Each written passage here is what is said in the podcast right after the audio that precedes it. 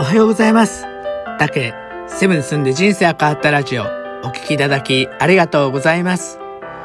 この配信では私竹がセブ島で10年暮らした経験からあなたの気持ちが少し楽になれるかなって話ができたらと配信しています。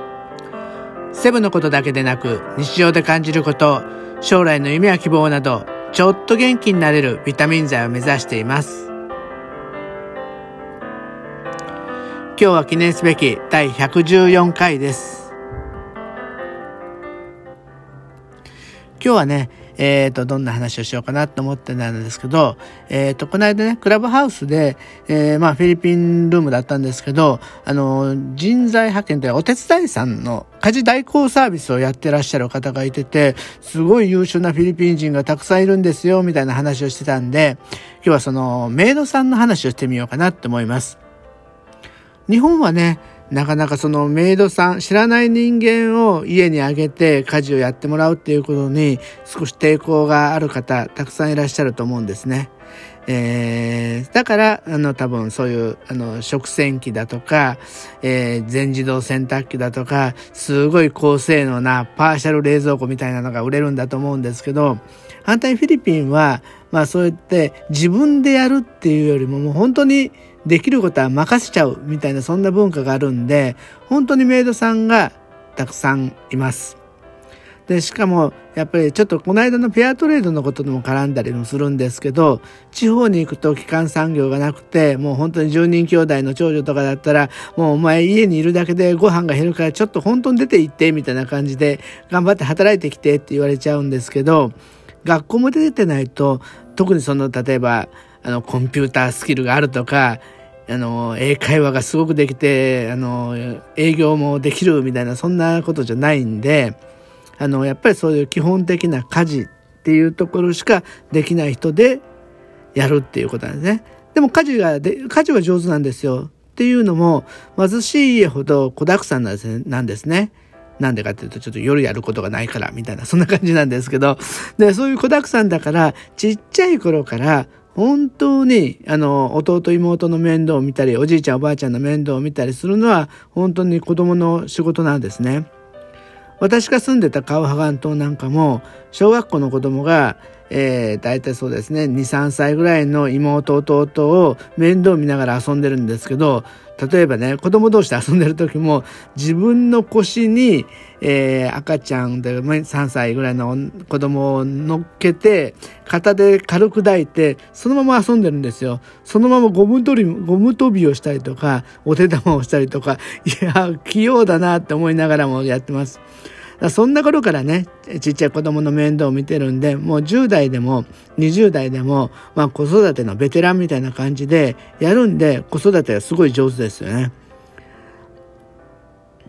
なので、えー、っと、すごく、例えば日本でも、今どっちかっていうと、本当に子育てのところってすごくしんどいと思うんで、そういったところをね、任せてしまうっていう、その、なんだろう、割り切りがあれば、フィリピン人のメイドさんってすごくいいなって思います。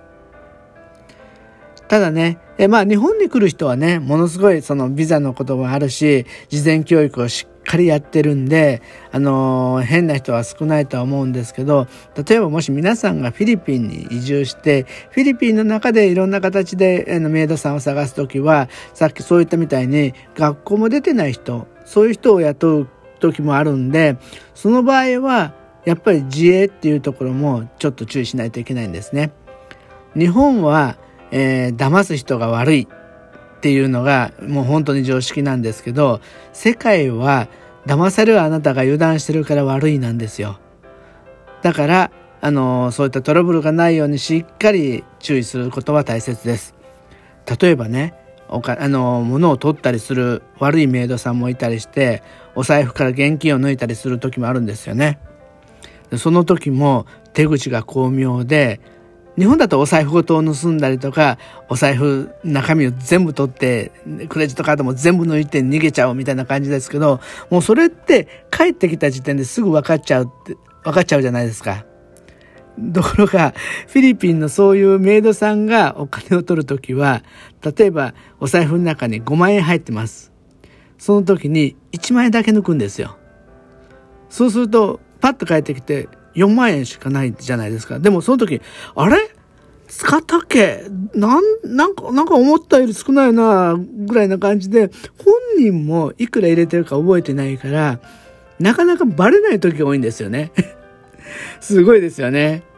で、そういうのを3、4ヶ月に一遍やるから、もう毎日やらないんですよ。そう3ヶ月ぐらいおきにやるから、そのために、あれ？ってなるんですよね。そういう手口もあるんで、ぜひ注意してくださいね。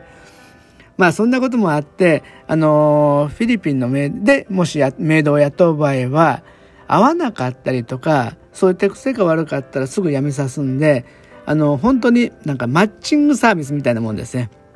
あの、合わないとすぐ辞めてもらっちゃう。もう、そこに情は、あの、不要なんですよ。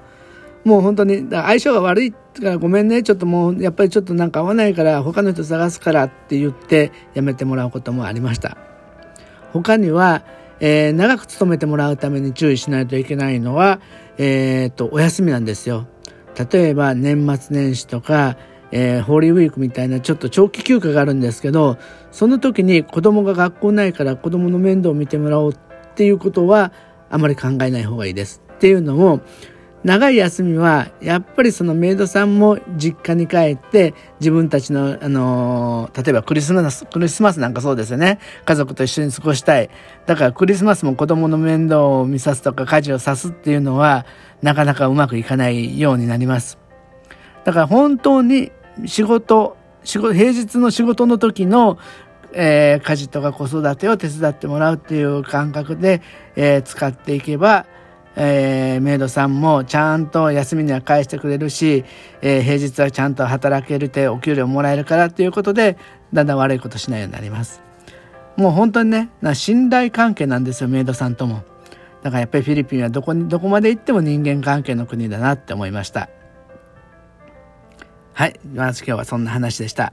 えっ、ー、とね、えー、これからね、どんどんどんどん、まあ、えー、コロナが収まっていくと、また海外とのやり取りが出てきて、いろんなビジネスのチャンスも出てきた時に、そんなメイドサービスもね、使えるようなオプションを持ってると、なんか海外に暮らすってことのハードルがぐんと下がっちゃうかもしれませんね。ぜひ一度考えてみてください。今日はお聴きいただきありがとうございました。また明日も配信します。どうぞよろしくお願いします。